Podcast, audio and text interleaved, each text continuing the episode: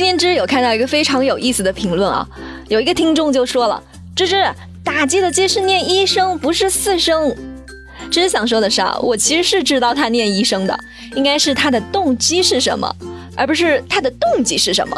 天哪，我这该死的南方口音真的是太对不住大家了，我以后一定要多注意。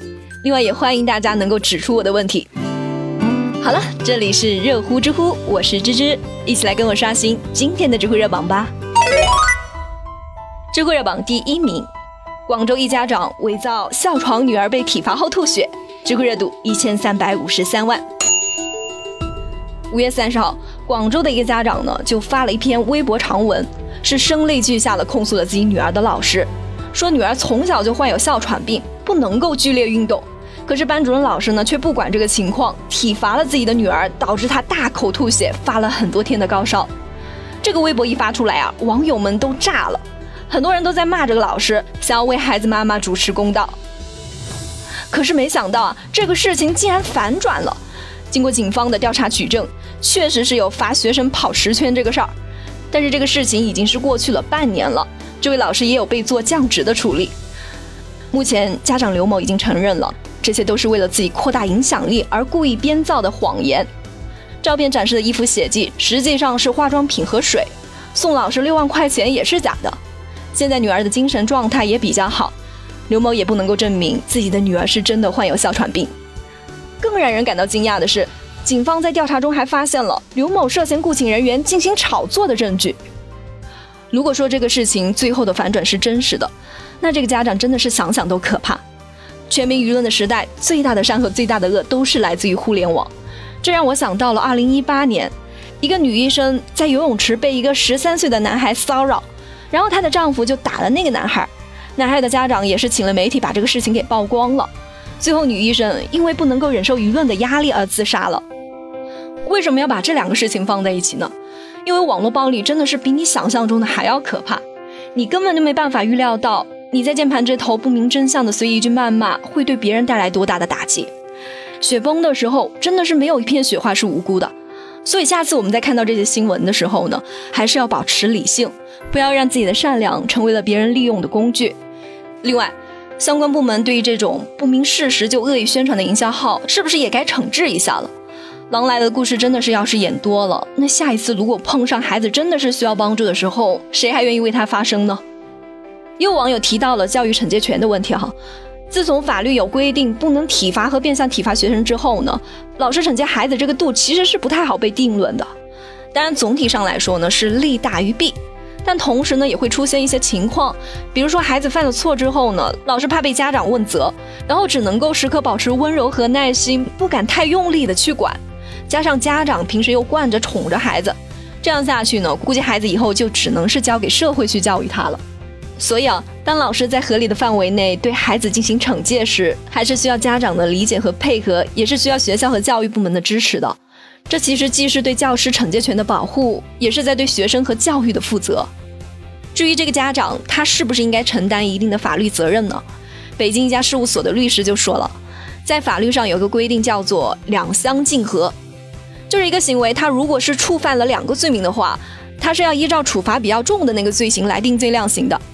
这个家长是同时触犯了侮辱罪和寻衅滋事罪，侮辱罪一般是处三年以下的有期徒刑，而寻衅滋事最严重的可以处五年以上十年以下的有期徒刑。所以估计他如果要定罪的话，应该是寻衅滋事了。真的是偷鸡不成蚀把米啊！不管说事情最后的结果如何，我们在为弱者发声的同时呢，也要多一份理性，不要妄下结论，被一些居心不良的人给带了节奏。知乎热榜第二名。一人同桌自曝在高考中把往届生改为应届生，知乎热度九百五十四万。同桌这个事情呢，其实是已经过去好几天了，但是在知乎上呢，还是热度不减。这也说明了特权在中国呢，已经成为了过街老鼠了。事情是这样的，一人同桌他在自己的一场直播中就爆料，说他当年高考的时候呢，特别想考军艺，可是军艺学校它有一个规定，就是只招应届生，不招往届生。于是，同桌为了考上自己心仪的学校呢，就用了一些手段，把自己的往届生身份改成了应届生，最后是考进了中央戏剧学院。这些话一说出来啊，就在网上引起了很大的反响。连国家教育部门都关注到这个事情，开始调查了。可能有人就会说，同样是凭本事考大学，这个往届生和应届生有啥区别啊？为此，知识也是特地的去百度了一下，原来对于有些人，往届生和应届生的区别还是蛮大的。第一，往届生他不能够享受政策性的加分和保送；第二，往届生不能够报考公安部队以及军事院校；第三，在分数相同的情况下，高校会优先的录取应届生。最后也是最重要的一点，每个同学高考的时候呢，都要确保自己所填写的身份信息都是真实准确的，否则就相当于高考舞弊行为，可以取消你的高考资格。高考是关系到很多人一生命运的一场考试，社会对于他的关注程度是可想而知了。为了保证高考的公平性，国家也是不遗余力的下了很大的功夫。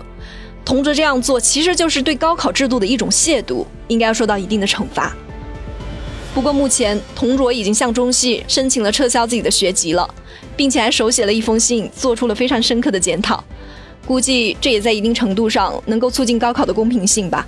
起码在短时间内，有一些人是不敢钻空子了。知乎热榜第三名，人大代表建议法定结婚年龄统一为二十岁，男女结婚年龄是否应该要统一呢？知乎热度八百七十五万。很多网友都说。这一次两会代表们好像是跟年龄给杠上了。之前有人建议把未成年人的刑事责任年龄降到十三岁，现在也有代表提出啊，要将男女的法定结婚年龄统一为年满二十周岁。有人就说，爱情是单纯的，婚姻是复杂的，结婚从来都不是两个人的事儿，而是兼具个人属性和社会属性的一件事儿。所以只有达到一定的年龄，能够承担一定的责任，两个人才能在一起，这才是婚姻年龄的存在前提。把年龄都调到了二十周岁，这除了是为体现男女平等，也在一定程度上保护了一些群体的利益。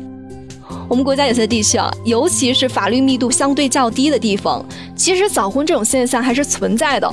我们有时候在网上也会看到一些非常年轻的妈妈，但是我们国家的法律它并不保护事实婚姻，他们也就会面临很多的问题。